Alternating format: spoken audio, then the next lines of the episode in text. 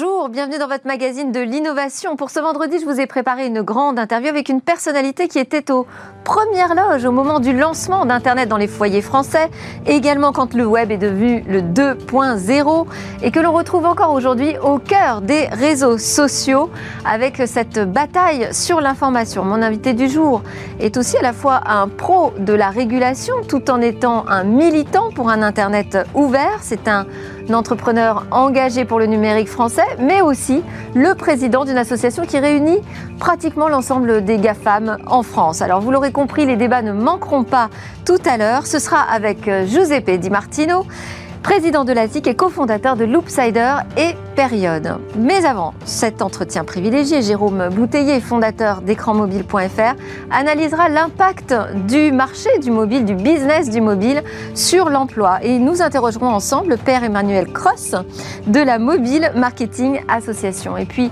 en fin d'émission, nous retrouverons notre rendez-vous avec la conquête spatiale qui sera dédiée aujourd'hui au retour de la Chine sur la Lune. Mais tout de suite, donc, place à notre rendez-vous mobile business. Bonjour Jérôme. Bonjour. Votre sujet aujourd'hui, c'est le mobile créateur de business, mais pas seulement, créateur d'emplois également. Oui, effectivement, euh, même si l'heure aujourd'hui est à, l'optimisme hein, sur le, plan sanitaire avec une décrue de l'épidémie de Covid-19 et l'arrivée euh, très prochaine des vaccins, euh, on est un peu plus pessimiste hein, sur le terrain économique avec la crainte d'une seconde vague hein, qui toucherait les entreprises. Cette semaine, un article paru dans Le Monde estimait que le Covid-19 allait provoquer la destruction de plus de 35 000 emplois hein, en France. Hein. ce sont des, des, chiffres importants et on redoute également une, une vague de, de faillites dans des secteurs euh, sinistrés hein, comme euh, la restauration ou le tourisme au cours de l'année 2021. Alors ce sont des très mauvais chiffres pour notre économie, mais je voulais un petit peu les, les contrebalancer en montrant qu'il y avait d'autres secteurs économiques et notamment le mobile qui était euh, effectivement créateur d'emplois. Et donc ce mobile, oui, créateur d'emplois, ça c'est votre thèse ce matin? Oui, alors effectivement, il y a une, une étude qui a été publiée aux États-Unis cet été par Apple, hein, euh, donc ça concerne pour l'instant les États-Unis, qui estime que les entreprises spécialisées dans la création d'applications iOS étaient à l'origine de plus de 300 000 jobs, hein, rien qu'aux États-Unis, euh, au cours de cette euh, pandémie. Et si on, est, si agrandit à l'échelle du pays, aujourd'hui, ce sont plus de 2,1 millions d'emplois liés aux applications, et c'est un, chiffre qui est en croissance de plus de 15% sur un an. Et ce sont des emplois qu'on retrouve partout aux États-Unis, pas seulement hein, dans la Silicon Valley, en Californie, on les retrouve par exemple en Floride au Texas ou dans l'État de Washington. Hein. Donc ça irrigue vraiment toute l'économie américaine. Est-ce qu'on peut retrouver aussi euh, ce même phénomène en Europe? Alors, si les géants du numérique sont principalement euh, américains ou désormais chinois, l'Europe reste effectivement une économie euh, très dynamique hein, au, niveau, au niveau digital. Et c'est une autre étude qui a été commandée par l'association ACT qui estime que l'app économie européenne représente aujourd'hui 1,3 million d'emplois sur le vieux continent, donc un chiffre à mettre en perspective hein, avec les 2,1 millions d'emplois américains. Et cette même étude évalue le poids de cette app économie à plus de 187 millions milliards d'euros en Europe, dont 86 milliards d'euros de revenus directs pour les développeurs d'applications. Et en France Alors j'ai cherché, j'ai pas trouvé de chiffres spécifiques à l'app économie française pour l'année 2019, mais en 2018, euh, le cabinet Deloitte avait fait euh, une étude hein, propre au, marché français qui estimait que euh, cette économie représentait déjà 22 milliards d'euros dans l'Hexagone. Et sur le front de l'emploi, on évaluait cette, économie au sens large à 230 000 emplois, dont 77 000 emplois directs concernant environ 9 000 entreprises, avec à nouveau une croissance de l'ordre de 15 Alors l'année 2020 a été très dynamique. Hein. Il y a eu des, gros succès d'applications dans le fitness, dans le jeu, dans la formation. Et donc, on peut estimer que ces chiffres sont aujourd'hui en, déjà en très forte croissance. Oui, lié à la crise Covid-19. Est-ce qu'on peut aussi se dire que l'app économie, comme vous l'appelez, va être créatrice d'emplois demain? Oui, euh, c'est un peu notre thèse hein, dans Mobile Business hein, depuis déjà quelques semaines. Hein. le, mobile, c'est l'économie de demain. Et euh, si on regarde simplement les chiffres de l'app économie, il y a une étude APNI qui estime que ça représente déjà plus de 150 000 milliards de dollars au niveau global. Ça fait de cette app économie la première industrie culturelle devant le jeu, devant le cinéma, devant la musique. Et euh, si on élargit encore plus le spectre, ce sont des chiffres qui ont été publiés la semaine dernière par Ericsson, qui estime par exemple que l'arrivée de la 5G va générer 30 000 milliards milliards de dollars au cours des dix prochaines années pour l'ensemble de l'industrie du mobile, avec évidemment à la clé des millions et des millions d'emplois. Alors, vous, vous n'êtes pas venu seul. Hein. Nous avons avec nous un représentant de, de ce secteur florissant, Pierre-Emmanuel Cross. Bonjour. Bonjour. Vous êtes président de la Mobile Marketing Association France, qui regroupe donc les acteurs majeurs du marketing et de la publicité mobile. D'abord, est-ce que vous avez un commentaire sur euh, la chronique de Jérôme Bouteiller sur euh, ce secteur créateur d'emplois bah, En France, peut-être des indicateurs plus précis en France? Je le sens tous les jours. Tous les jours, il y a effectivement des nouveautés qui, qui arrivent. On est contacté tous les jours pour vouloir adhérer à l'association. Euh, de nouvelles startups, de nouvelles entreprises qui ont, qui ont scalé et qui, qui ont besoin de plus de visibilité. Euh, et, nous, on le ressent. Alors, euh, Jérôme l'a dit, les chiffres sont malheureusement assez rares en termes de calcul euh, réel d'emplois générés. Moi, ce que je peux vous dire, c'est vous apporter ce témoignage, que je vois une dynamisme euh, très très fort dans ce secteur, quels que soient les sujets, puisque la Mobile Marketing Association, c'est pas la Mobile Advertising Association, on traite de la publicité bien sûr, mais aussi de l'ensemble de la chaîne euh, du marketing, du CRM, des technologies, des interfaces, euh, du messaging, du commerce, du paiement. Donc c'est l'ensemble de la chaîne que nous traitons. Alors si on n'a pas vraiment de chiffres en France, peut-être parce qu'on ne prend pas encore suffisamment au sérieux cette app économie? Je pense qu'elle est prise au sérieux. C'est juste une question de sectorisation des données, en fait. C'est-à-dire de pouvoir dire spécifiquement, d'une façon assez granulaire, euh, les, emplois dans le numérique. Alors le, sujet du mobile, en tout cas, est au cœur de l'économie. Ça sera aussi au cœur de votre euh, forum hein, qui aura lieu le, 8 décembre prochain. Oui. Euh, vous l'avez dit tout à l'heure dans vos chiffres, en fait, le mobile aujourd'hui, il, est, il, crée énormément de valeur. Et en fait, s'il crée autant de valeur, c'est qu'il est au cœur de la vie. Il est au cœur de la vie des citoyens, au cœur de la vie des entreprises, au cœur de la vie euh, des médias et au cœur même des loisirs. C'est pour ça qu'on a appelé notre Mobile Marketing Forum qui a lieu le 8 décembre en ligne de 10h à midi. C'est ouvert à tous, euh, vous pouvez tous y accéder. le mobile au cœur tout simplement. Et euh, en vrai, on se rend compte que euh, aujourd'hui, ce mobile génère énormément de nouveaux, nouveaux modèles économiques pour les médias, de nouvelles façons de consommer les loisirs, de nouvelles façons de communiquer pour les marques. Et euh, l'ensemble de ces sujets sont traités par la Mobile Marketing Association. Alors, nouveaux modèles économiques, parfois ça passe par de la publicité géolocalisée, par exemple, et donc par certains bras de fer, j'imagine, avec le régulateur des données personnelles, le protecteur des données personnelles, la CNIL. Oui, on a, on est une des seules associations qui mettons euh, un peu plus de 30% de notre budget sur euh, les affaires publiques et le suivi de ces sujets, puisqu'on est aussi une, réelle euh, organisation interprofessionnelle influente et dans la représentation de nos adhérents. Alors, plutôt que bras de fer, je dirais recherche d'équilibre éclairé. C'est-à-dire qu'on essaye d'avoir des discussions avec la CNIL, avec même Apple en, ce moment, puisque vous êtes... Qu'est-ce qui bloque avec Apple? Apple, en fait, lance leur iOS 14 et dans l'iOS 14, ils révisent leur manière de distribuer leur idée leur identifiant publicitaire. Et en fait, Jérôme on avait parlé dans l'émission, effectivement. Oui, euh, il y, a une forme de privatisation de la privacy en fait euh, imposée par Apple euh, dans cette dans cette manière de, de, faire les choses. Il y a le RGPD en Europe, ça fait deux ans et demi que les entreprises investissent fortement pour être compliant, pardon du terme, avec ces normes compatibles. Merci, avec compatible avec ces avec ces normes. et puis voilà qu'Apple arrive avec une surcouche qui risque d'être extrêmement compliqué pour euh, les, euh, les marques, les, les marketeurs et même l'économie des applications, puisqu'elles gagnent quand même leur vie beaucoup sur la, le revenu publicitaire.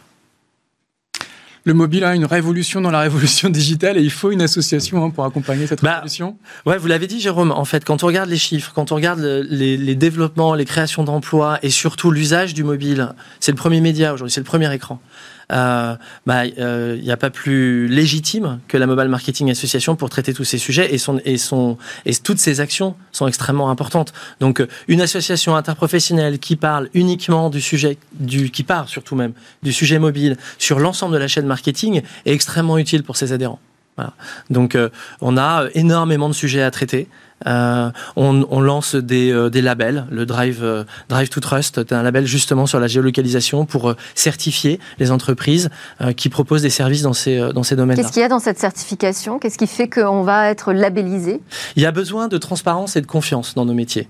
c'est pour ça que je parlais d'équilibre éclairé, c'est-à-dire qu'il faut que l'ensemble des parties sachent de quoi on parle et qu'on arrive à à la fois pouvoir donner la possibilité aux marques de communiquer et aux consommateurs d'avoir sa vie personnelle protégée. Et bien sûr qu'on est extrêmement euh, regardant là-dessus. Euh, dans ce label, il y a la capacité à certifier qu'une euh, entreprise va cibler les, personnes qu'elle a dit qu'elle allait cibler pour une marque. C'est là aussi la capacité à certifier qu'une marque va cibler au bon endroit et à l'endroit qu'elle a dit qu'elle allait cibler les, personnes pour une marque, et puis qu'elle va aussi mesurer correctement ses performances. Donc on a trois certifications dans ce label, dans cette certification Drive to Trust Right People, Right Place, Right Performance. Et vous le vérifiez techniquement Absolument.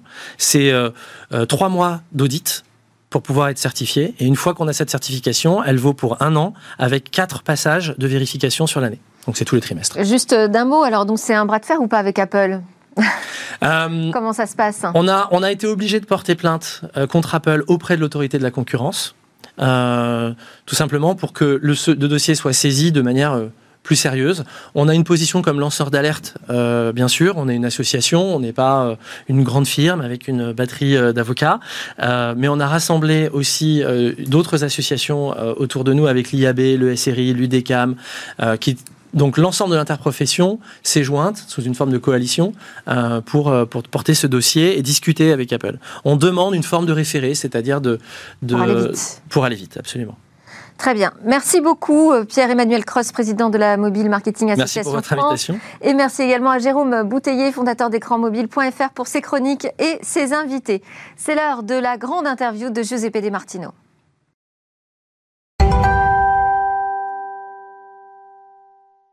C'est l'heure de notre grande interview. Bonjour, Giuseppe De Martino. Bonjour. Merci beaucoup d'être avec nous. Alors, je vous ai présenté tout à l'heure comme un acteur d'Internet aux premières loges de cette révolution des usages, parfois même euh, aux manettes. Je vais retracer rapidement votre parcours. Je vous connaissais pas encore lorsque vous étiez directeur juridique d'AOL. Euh, et donc, quand Internet faisait ses premiers pas en France, je crois que je vous ai plutôt rencontré la première fois lorsque vous étiez euh, président de Feu, l'association des fournisseurs d'accès en France. Et puis, vous êtes devenu le directeur juridique et réglementaire monde de Dailymotion. Vous avez passé dix ans à la tête de ce concurrent de YouTube et vous avez co-créé et vous présidez toujours l'association des services Internet communautaires qu'on appelle l'ASIC, dans laquelle on retrouve notamment Google, Facebook, euh, Amazon ou encore Microsoft, ce qui va nous donner l'occasion d'adresser ce sujet des GAFAM lors de votre interview puisque vous en représentez finalement une très grande partie. Et puis il y a trois ans, vous vous êtes lancé dans une nouvelle aventure entrepreneuriale française avec Loopsider, qui est un média vidéo qui a été conçu pour et sur les réseaux sociaux. Alors on va commencer par là. Euh, quelle est l'idée de départ avec euh, Loopsider? Hum. nous, sommes trois associés. Hein. Moi-même, euh, après m'être occupé de la, de la, réglementation de Dailymotion, j'en suis devenu le directeur général et j'ai pu négocier pas mal de partenariats, notamment aux États-Unis, avec des acteurs. On est dans les années 2014, 2015 euh, comme Naodis et J+, les premiers aux États-Unis qui euh, euh, se sont mis à faire des vidéos courtes texte à l'écran avec un traitement différent de l'information. Et ça nous a donné des idées. J'avais deux bons vieux copains qui étaient euh, euh Johan Hufnagel, le directeur de la rédaction Libération, Arnaud Maillard, euh, euh, le directeur digital de, Discovery. On s'est dit, mais il faudrait faire la même chose entre nos boîtes respectives euh, pour essayer de, de, de, changer la donne. Et on s'est vite aperçu que c'était compliqué, notamment de faire travailler les journalistes autrement, d'apporter ce qu'on savait qui était très présent, l'importance des datas pour améliorer la fluidité du traitement de l'information et on n'a pas réussi. La vie a fait que j'ai vendu, j'ai participé à la vente de Dailymotion à Vivendi, qu'on s'est pas forcément mis d'accord sur la stratégie euh, pour à adopter pour pour Dailymotion. Et je suis parti au bout de deux ans après après la vente euh, euh, après la vente à Vivendi et j'ai pu avec mes camarades monter le, le, projet, aller chercher de l'argent, travailler vraiment l'infrastructure technique pour qu'encore une fois pour que la data soit au service de l'information Qu'est-ce que ça veut dire la data au, cœur de, l'information? On, a des petits budgets et c'est pas une raison pour traiter euh, moins bien l'information. Mais on a cette chance formidable en, 2020 d'avoir euh, euh, des data scientists, d'avoir cette capacité à traiter la donnée au service de l'information. Je m'explique, on a à peu près 20 000 sondes posées sur les réseaux sociaux qui nous permettent, euh, sondes, pièges, radars, je ne sais pas comment véritablement les appeler, qui nous rabattent en quelque sorte les 20 sujets qui, qui montent, les 20 sujets autour desquels il y a plus de discussions sur les réseaux sociaux. Sur ces 20 sujets, des femmes, des hommes au sein de notre rédaction, vont décider d'en traiter 10. On va les traiter différemment en fonction des différentes plateformes sur lesquelles on est présent. Ensuite, les outils qu'on a mis en place permettent véritablement de séquencer la production de nos contenus, de nos vidéos, de la manière la plus efficace. Comment retenir l'attention dans les trois premières secondes? Comment, par des, une succession de révélations, on maintient l'attention euh, de notre de nos communautés? Et enfin quand... on revient à l'origine du journalisme où on travaillait un peu comme sur des scénarios avec le climax c'est du storytelling euh, à l'ancienne mais simplement c'est sur trois minutes et on n'est pas on n'est pas dans, dans, dans, l'industrie culturelle on est dans, des, des, formats plus longs. Là c'est les mêmes principes et enfin nos data scientists nous aident à, à quelque chose de, de formidable c'est la distribution de ces contenus comment aller apporter le, contenu l'information aux communautés qui sont particulièrement intéressées par certains sujets. Donc on va. Alors ça, on fait comment? Eh bien, on va déjà, on teste les vidéos auprès de, de clubs, hein, de, de, de, de, de, de, publics différents, et on, on, on va vraiment acheter des petites campagnes pour amorcer la pompe en quelque sorte, créer la viralité. Et c'est comme ça qu'on a une vidéo sur, euh, euh sur l'environnement. Eh bien, on va aller chercher les personnes qui ont déjà réagi chez nous euh, à, à, ce type euh, de contenu. Pour nous, l'essentiel, c'est pas forcément le nombre de vues, Hein, c'est pas l'audience, on n'est on est plus du tout dans la télévision. Ce qui nous importe, nous, c'est l'interaction. Comment notre public va réagir, va commenter, va partager, va créer une vraie conversation sociale autour de nos contenus, parce qu'on pense que c'est dans cet engagement que se situe euh, l'avenir, sans doute, d'une partie des médias, euh, vraiment fédérer, euh, donner envie, trouver peut-être des solutions, c'est ambitieux. En tous les cas, donner l'envie, la curiosité de changer le monde autour de soi. Ça veut dire qu'on revient à ce modèle du web 2.0 où on est beaucoup plus dans l'interaction Complètement. On pense que, que ce n'est pas le destin euh, euh, des on Français. Passe de médias d'info à conversation sociale. Euh. Exactement. On pense qu'à une époque où, où, de moins en moins de personnes se, se, se, déplacent dans les kiosques pour acheter des journaux, de moins en moins de personnes regardent l'information, malgré ce qu'on peut dire, sur, à, à la télévision.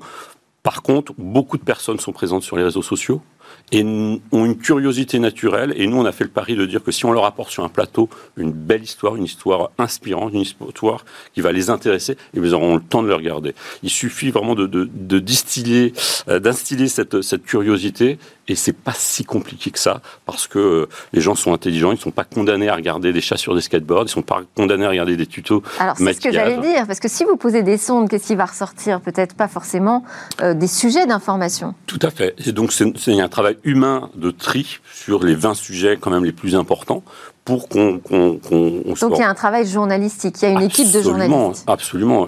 Euh, la data ne remplacera jamais les journalistes. Les journalistes, c'est le plus beau métier du monde.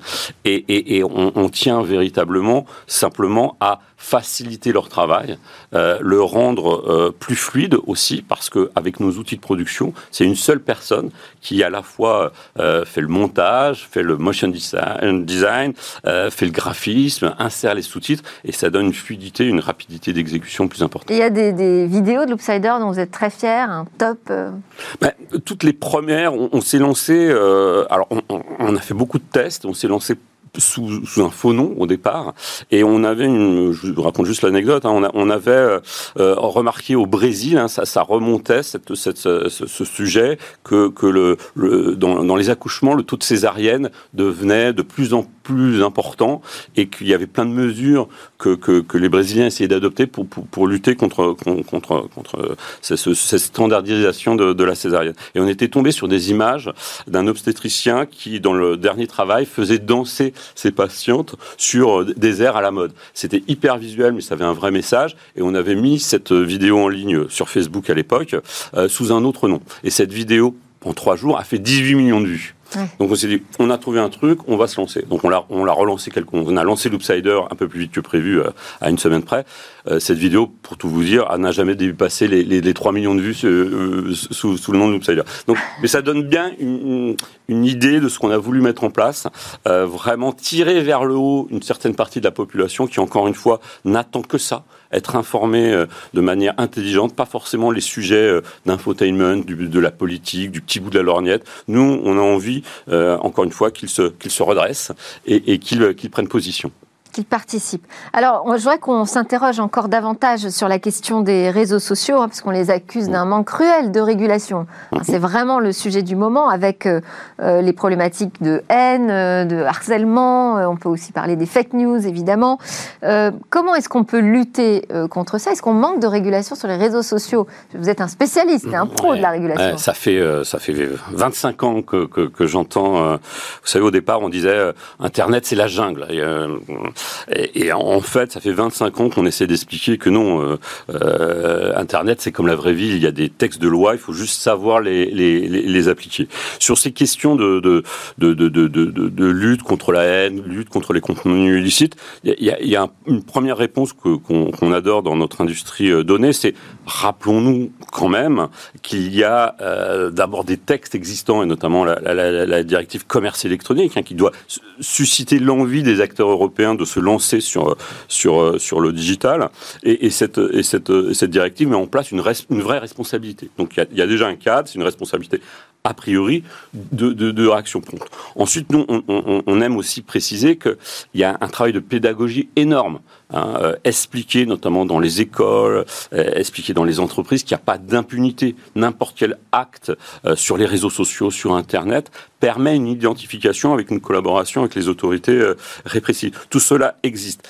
Après, il y a sans doute un problème de moyens pour ces, pour ces officines spécialisées hein, euh, au niveau de l'administration pour, pour repérer, pour agir. Il n'y a pas de coopération internationale. N'importe quel, euh, j'allais dire, euh, acteur contrefaisant en Moldavie ou à Taïwan aujourd'hui peut continuer son activité et arroser en quelque sorte la France sans qu'on puisse rien faire véritablement contre, contre, contre ces pratiques. Donc, une meilleure coopération internationale, une pédagogie renforcée auprès des plus jeunes et des moins jeunes, euh, et, enfin des moyens véritablement euh, euh, décuplés pour, pour, pour les autorités. Mais Giuseppe De Martino, ceux qui ont les moyens aujourd'hui, bah, ce sont justement les Twitter, les Facebook, les Google. Mm. Donc est-ce que c'est pas à eux d'agir et d'aider sur la régulation et d'être peut-être plus proactifs? Tout à fait. Il y a un vrai travail au niveau des plateformes avec quand même l'écueil essentiel, et c'est pour ça, hein, vous mentionnez que, que, que, je reste président de l'association des, services Internet communautaires que j'ai créé euh, quand j'étais DG de Dailymotion euh, en 2007 pour justement mettre en avant les, les valeurs, les craintes de, de, de l'industrie euh, de, de l'internet communautaire. Euh, la, petite difficulté qu'on voit, ou plutôt l'énorme difficulté qu'on voit au quotidien, c'est quand on demande à ces plateformes de réguler, quand on, demande, à ces plateformes de trancher sur ce qui devrait être en, en ligne ou pas, on leur demande en quelque sorte euh, d'agir en lieu et place des juges, de dire le droit. Or, c'est un principe essentiel. Euh, le droit ne peut être dit, ne peut être traité que par les juges. C'est absolument, euh, c'est incontournable. Pour nous, c'est ce principe de, liberté personnelle est essentiel. Si on arrivait, comme on a eu plusieurs tentatives, notamment la, proposition de loi Avia, où on demande aux plateformes de donner, de monitorer, de surveiller, euh, de censurer en quelque sorte avant la mise en ligne ces contenus, on aboutirait à quelque chose de très simple. Hein. On connaît, on connaît cette plateforme, on connaît aussi euh, le fait que, que leur, leur, maison mère soit aux États-Unis, que la France représente dans les meilleurs cas 2%, 2% et demi euh, de leur activité, de, leur chiffre d'affaires. Euh, ces plateformes décideront tout simplement de couper l'accès, la mise en ligne de contenu par les simples particuliers et se contenteront euh, de laisser des, sociétés ayant pignon sur rue, rue garantissant la licéité de leur contenu être en ligne. Alors cette loi Avia, en l'occurrence, du coup, on n'en parle plus puisque justement on a décidé que c'était pas euh, constitutionnel. Mais euh, est-ce qu'on parle trop de régulation selon vous en Europe? Parce que c'est quand même un moyen de lutter contre les dérives et peut-être même contre l'hégémonie des GAFAM. Alors, on pense que la première victime d'une surrégulation, ça serait justement les petits acteurs. Ça serait une barrière à l'entrée. Imaginons demain si on devait, euh, n'importe quelle start-up devait engager sa responsabilité pour tout contenu transitant de la part de, de, de, ses utilisateurs et, et, ça serait impossible à gérer. Donc déjà, non, les GAFA ne sont, ne, sont pas les seuls visés par, la,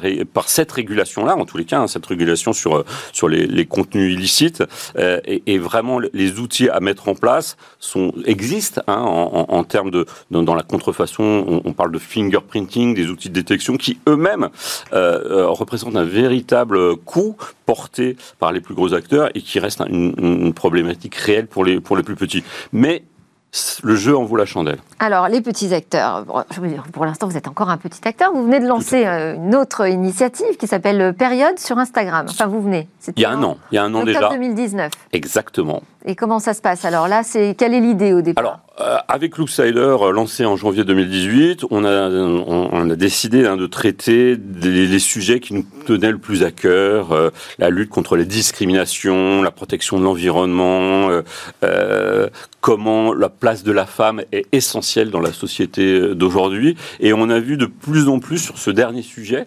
une demande de nos communautés de traiter plus en profondeur, avec sans doute plus de sourire aussi, ce cette thématique euh, liée au corps de la femme, à la, santé, à, encore une fois à la fierté d'être femme aujourd'hui. Et c'est pour ça qu'on a lancé un second média avec les mêmes outils technologiques euh, basés sur l'exploitation euh, euh des données, donc euh, période sur Instagram, destiné à une, population féminine, mais pas que, de 15 à, à, à, 45 ans, on va dire. Pas simplement des vidéos comme l'Outsider, mais également des illustrations des photos. Et aujourd'hui, on, est même surpris du, succès de période euh, qui, sur Instagram, a, pas loin de, 280 000 abonnés et surtout et qui est déjà en première position. C'est étonnant de lancer un média vraiment juste. Euh, alors ça se faisait avant, on lançait sur un support dédié. Euh, là, on choisit un réseau social uniquement. Exactement, notamment Instagram, qui est vraiment aujourd'hui le réseau social qui donne le plus de place à cette interaction qui, qui nous tient tellement à cœur. C'est là où très facilement on commente, très facilement on partage, très facilement on tag euh, son, son, son, propre réseau d'amis. Et c'était vraiment euh, euh, totalement adapté à, des sujets pour nous si importants que, que, le sont ceux traités par période par une petite équipe éditoriale de jeunes femmes passionnées et qui nous permettent, qui permettent à période d'avoir vite fait son trou avec des moyens encore une fois limités, mais une telle énergie et une telle foi dans, dans, dans, le métier pratiqué au quotidien que, que c'en est presque plus que réjouissant. Alors, je continue à dérouler euh, mon fil de euh, l'entrepreneuriat français, de la place de la France dans ce monde numérique et les réseaux sociaux. La SIC, au départ, vous l'avez dit, hein, vous l'avez euh, co-créé avec Pierre Kosciusko-Morizet, à l'époque, qui était le patron de Price Minister avant qu'il ne passe sous pavillon japonais. Aujourd'hui, c'est quand même plus un club de GAFAM. Ouais, mais j'en suis désolé. J'en suis vraiment désolé. Hein. On a lancé euh, deux Français. Mais ça veut dire quoi? On a raté quelque chose, là, les acteurs français? Complètement. Euh, on met toujours en avant la France, euh, la Startup Nation. Euh, il est temps que la France devienne un j'allais dire une ETI nation, hein, que les, les, les, entreprises de taille intermédiaire, que les plus grands acteurs existent sur le plan numérique euh, au, au, niveau mondial. On a quelques licornes, et tant mieux, euh, qui commencent à émerger, mais pas assez. Évidemment, euh, il faut ces bébés tortues euh, que sont les startups pour arriver euh, aux mastodontes qui voguent dans les océans. Mais il y a peut-être un peu trop de bébés tortues et, et on, on, on, manque de, de, de, des entreprises qui feraient véritablement rayonner la France Comment vous au niveau mondial. ça, Giuseppe Di Martino euh, Peut-être euh, une trop grand, un trop grand essaimage des fonds sur ces sur ces startups. Peut-être pas suffisamment euh, de fonds de grosses hein, pour pour entrer dans un vocabulaire technique pour aider euh, les entreprises à franchir des paliers, not notamment au, au, au, niveau mondial. Là, ça veut le... dire qu'il faut vraiment passer à un niveau européen, à une échelle européenne. Mais il n'y a pas, et, et, et merci d'aborder ce point, Delphine, il n'y a pas d'Europe numérique, soyons clairs, il n'y a absolument aucune préférence communautaire à tous les niveaux, mais spécifiquement sur le numérique. Euh, quand, j'étais Dailymotion, euh, ou même aujourd'hui quand je suis euh, l'Upsider, le fait d'être européen ne me donne et, basé en France ne me donne aucun avantage en Allemagne, en, en, Suède ou, ou en Espagne. Il y a d'abord préférence pour l'acteur local et l'acteur américain qui représente toujours dans, dans, l'inconscient collectif l'universalisme et, et, c'est vrai aussi. Une sorte de valeur sûre, quoi. Valeur sûre, et c'est aussi la patrie, euh, euh, sans doute, de, de ce qu'on se rappelle d'être euh, l'Internet. Alors j'ai reçu Sébastien euh, Soriano vendredi dernier euh, à cette place même, donc le président de l'ARCEP, le régulateur des télécoms. Que pensez-vous de ce rapprochement euh, que l'on voit entre le régulateur des télécoms et le CSA qui régule l'audiovisuel? Est-ce que ça veut dire qu'Internet est un, média vidéo, mais est un média qui doit aussi répondre à certaines règles de l'audiovisuel? Rappelons-nous pourquoi le CSA existe. Hein. Le CSA, ou, la Haute Autorité de l'Audiovisuel Montréal, euh, sur l'audiovisuel, hein, la télévision, la radio, la ressource est rare. Hein. les fréquences sont limitées et donc pour en obtenir une, à l'époque, encore aujourd'hui, il faut obéir à un cahier des charges. Sur le numérique, c'est totalement l'inverse. La ressource est ouverte. N'importe qui demain. À l'exception du mobile. On achète des fréquences à prix d'or. Complètement.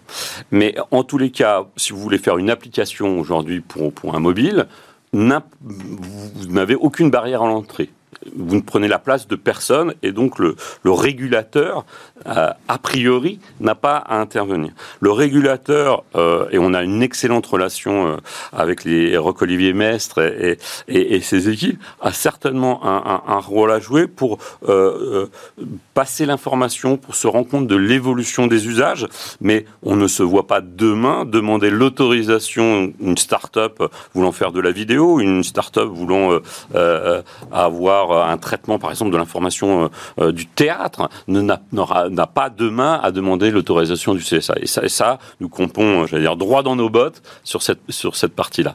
Le CSA va se rapprocher sans doute d'autres, régulateurs, et, notamment la ADOPI, mais, mais sur la partie ARCEP, les questions qui, qui, nous intéressent le plus, nous, acteurs de l'Internet communautaire, c'est la fameuse neutralité euh, du net plutôt euh, très bien géré euh, par l'ARCEP, et même si le débat n'est pas C'était un sujet très, très bien défendu par Sébastien Soriano, même avant l'ARCEP. Tout à fait, mm. tout à fait, tout à fait.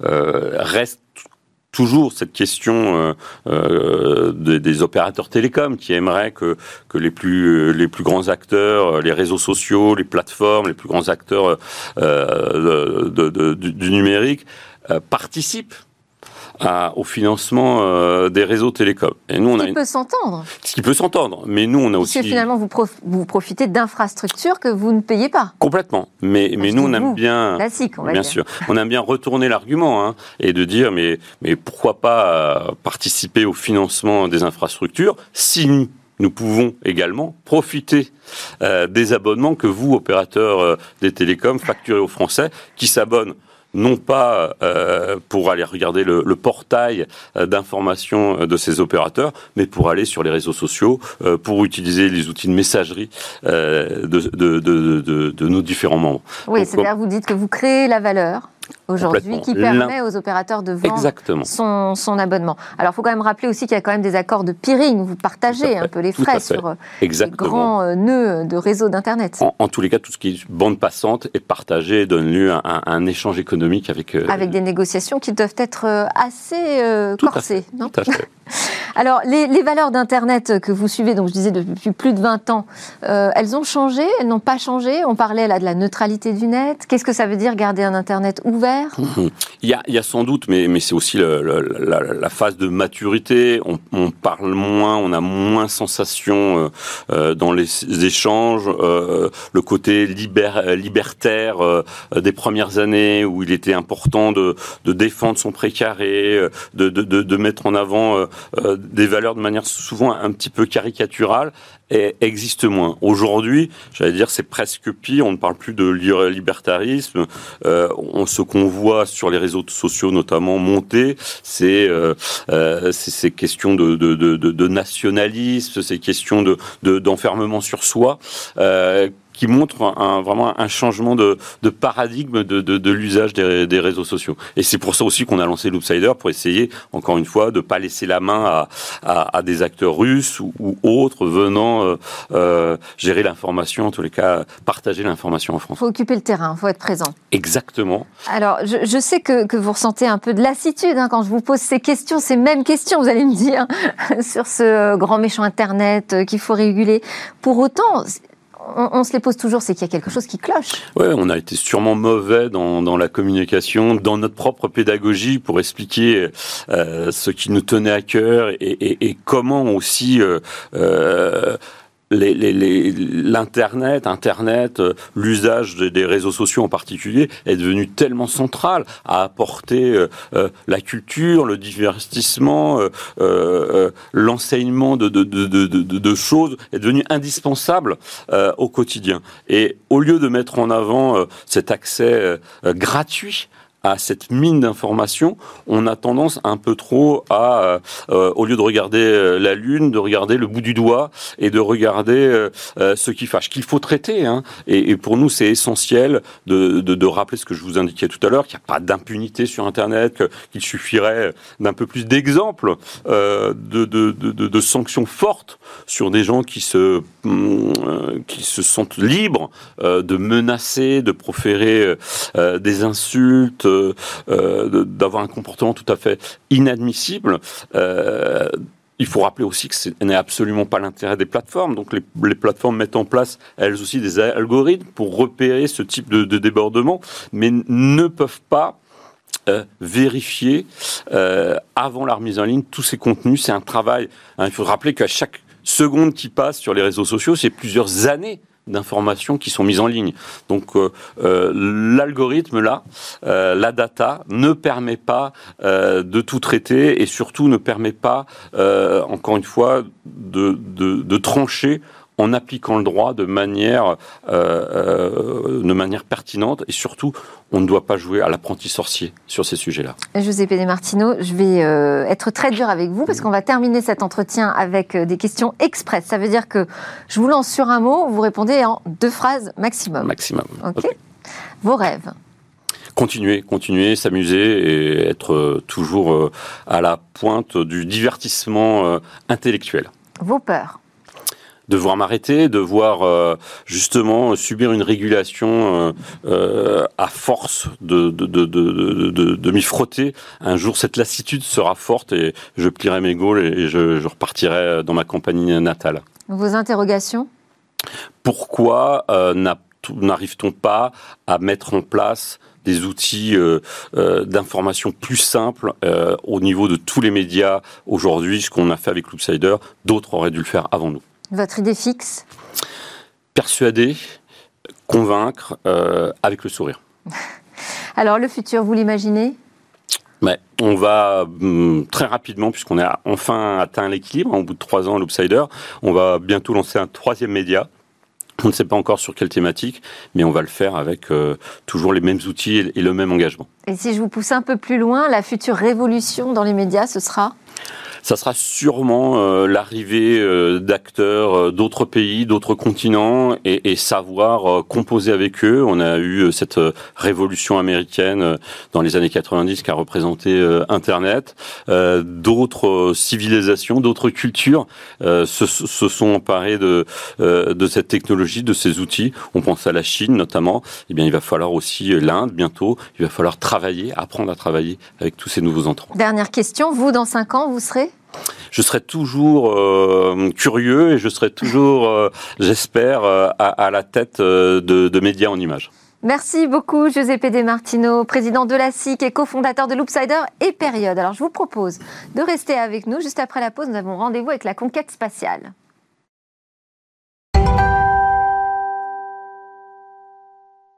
Nous sommes de retour sur le plateau de Smart Tech et notre rendez-vous dans l'espace nous attend avec Cécilia Sévry qui nous a rejoint. Giuseppe De Martino, mon invité spécial du jour, est toujours avec nous également. Bonjour Cécilia. Bonjour Delphine. Aujourd'hui, vous allez nous parler de ce retour de la Chine sur la Lune. Et oui, pour la troisième fois, la Chine s'est rendue euh, sur la Lune, mais pas les taïkonautes. Euh, c'est une sonde seulement, Cheng 5, qui s'est posée sur la Lune. Et les images, vous allez le voir, sont assez euh, spectaculaires. Alors l'année dernière, déjà, le CNSA c'est l'agence spatiale chinoise, euh, a marqué l'histoire en allant explorer la face cachée de la Lune pour la première fois euh, au monde. Elle y a déposé le rover U-2 qui est euh, toujours en activité là-haut et elle envoie des données. Ce rover envoie des données régulièrement. Et puis la première mission, c'était en 2007, une mission qui avait pour but de cartographier à l'époque et de modéliser en trois dimensions notre satellite. Alors racontez-nous comment euh, cette sonde est arrivée. Alors on rembobine jusqu'au 23 novembre dernier. Euh, c'est le jour du lancement depuis le centre euh, spatial de Wencheng. la sonde est embarquée dans un lanceur Long March 5. c'est le lanceur chinois le plus puissant en service aujourd'hui. Et après cinq jours de voyage, la sonde a rejoint l'orbite lunaire.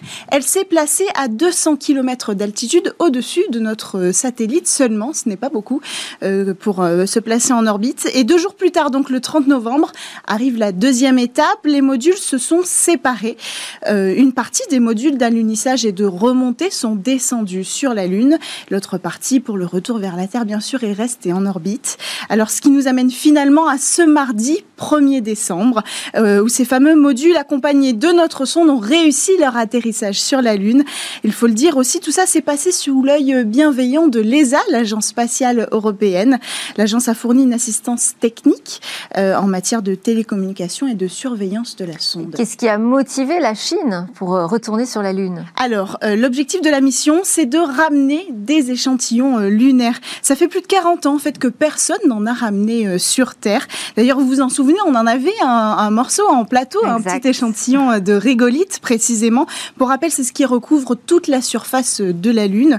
C'est un matériau très intéressant parce qu'il est malléable, ce qui permettra de faire des constructions lunaires pour les prochaine éventuellement colonisation pardon, euh, de la Lune. Par ailleurs, on y trouve jusqu'à 45% d'oxygène. On en a ramené à plusieurs reprises. Il y a eu différentes missions, les, missions Apollo, par exemple. Euh, d'ailleurs, ce qui est assez intéressant, euh, une partie des échantillons qu'on avait ramenés en 1972 euh, avait été mis au frigo. L'idée, c'était de les garder pour que des technologies futures plus avancées euh, puissent y trouver des clés qu'on n'aurait pas pu y trouver à l'époque. Et donc, l'année dernière, une partie de ces échantillons ont été livrés aux chercheurs en cadeau de Noël pour qu'ils puissent les explorer. Et puis, il y a eu aussi aussi euh, euh, les Russes qui ont envoyé la mission Luna en 1970, euh, le programme spatial soviétique, pour aller chercher des échantillons. Et pourquoi c'est important de rapporter encore des échantillons? Alors parce qu'on a toujours ramené des échantillons de roches qui avaient plus ou moins le même âge en fait à l'époque, c'est-à-dire entre 3 et 4 milliards d'années. c'est pour ça que la localisation hein, de cette sonde ici est très importante. Elle s'est posée dans l'océan des tempêtes. C'est un site à l'ouest de la face visible de la Lune, près d'une formation volcanique d'environ 1000 euh, mètres de haut, qu'on appelle le mont Rumke. Euh, c'est la plus grande des mers lunaires, vous le voyez sur les images. Euh, ce site est déjà beaucoup plus jeune en fait que tout ce qu'on a analysé. C'est une façon de parler parce qu'il ne daterait que de 1,2 milliard d'années. Et comment ça se passe maintenant que cette sonde est posée? Alors la première étape, euh, c'est euh, les vérifications techniques. On a relevé toutes les données hein, qui concernent le site euh, d'atterrissage. Le but, c'est de fournir en fait le plus d'informations possibles, de données géologiques, pour mieux comprendre ensuite à terme les échantillons qu'on aura ramenés sur Terre. Et puis la deuxième étape, bien sûr, c'est la collecte. Les opérations viennent de débuter. Si tout se passe comme prévu, la sonde devrait emmagasiner 2 kilos de roches lunaires et de cailloux euh, et de poussière, de régolithe, la matière récupérée en surface, mais aussi à 2 mètres de profondeur, euh, grâce à une foreuse à percussion. Et c'est un bras robotique, vous l'avez vu, euh, qui va activer toute cette, cette mise en marche. ensuite, il va transférer l'échantillon sur la sonde, qui va l'envoyer en orbite. Et la prochaine étape, ce sera le retour sur Terre. Et il est prévu quand? Alors, le retour sur Terre, il est prévu assez rapidement, à la mi-décembre, donc dans seulement quelques jours finalement. En fait, la sonde n'a pas été conçue pour séjourner longtemps longtemps sur la Lune. Elle n'est pas équipée du dispositif nécessaire pour, résulter, euh, pour résister pardon, au froid lunaire. Vous le savez, euh, sur la Lune, la nuit, il fait jusqu'à moins 150 degrés Celsius. Euh, et donc, elle n'a pas été équipée pour, pour affronter ça. Donc, elle va faire toute sa mission deux jours, ce qui correspondra à moins d'un jour lunaire, parce que là-bas, ça dure 29 jours terrestres, un jour lunaire. Est-ce qu'il y a une mission habitée qui est déjà au programme? Oui, Cheng 6 est déjà en préparation. Elle devra rapporter, elle aussi, des échantillons. Et cette fois, de la face cachée de la Lune en 2023-2024. À quoi vont servir ces nouveaux échantillons, dites-nous? Alors, toutes ces missions ont pour but hein, de faire avancer notre compréhension de la Lune et de ses origines, mais aussi de notre système solaire plus globalement. L'étude de la composition des sols extraterrestres de tout âge est primordiale dans la recherche spatiale. Surtout, euh, la surface de la Lune a un avantage par rapport à celle de la Terre. Elle n'a pas été remodelée en permanence hein, par l'érosion et surtout la tectonique des plaques. C'est aussi un moyen de préparer la colonisation de notre satellite. On en a parlé tout à l'heure et plusieurs fois sur ce plateau. Euh, et puis, on a besoin de connaître la géologie de ce satellite. Euh, c'est encore un nouveau moyen de trouver comment exploiter ce sol pour permettre éventuellement de s'y installer. Bon, une belle aventure. Euh, on voit comme la Chine prend de l'importance, hein, Giuseppe De Martino. Quand j'étais petit, on parlait de quand la Chine s'éveillera. voilà, la Chine est réveillée. Peut-être qu'il y aura des images sur TikTok. De... Oui, peut-être. Voilà, TikTok qui euh, nouvel adhérent de la De la oui, oui. Merci beaucoup, Cécilia Sévry, pour votre rendez-vous dans l'espace. On va vous laisser changer de plateau pour aller nous présenter le Lab Startup dans quelques instants. Merci, Giuseppe De Martino, président de l'ASI, cofondateur de Loopsider et de Période, d'avoir joué le jeu de ce grand entretien. Merci à tous de nous avoir suivis. Je vous souhaite un excellent week-end et je vous dis à lundi pour de nouvelles discussions sur la tech.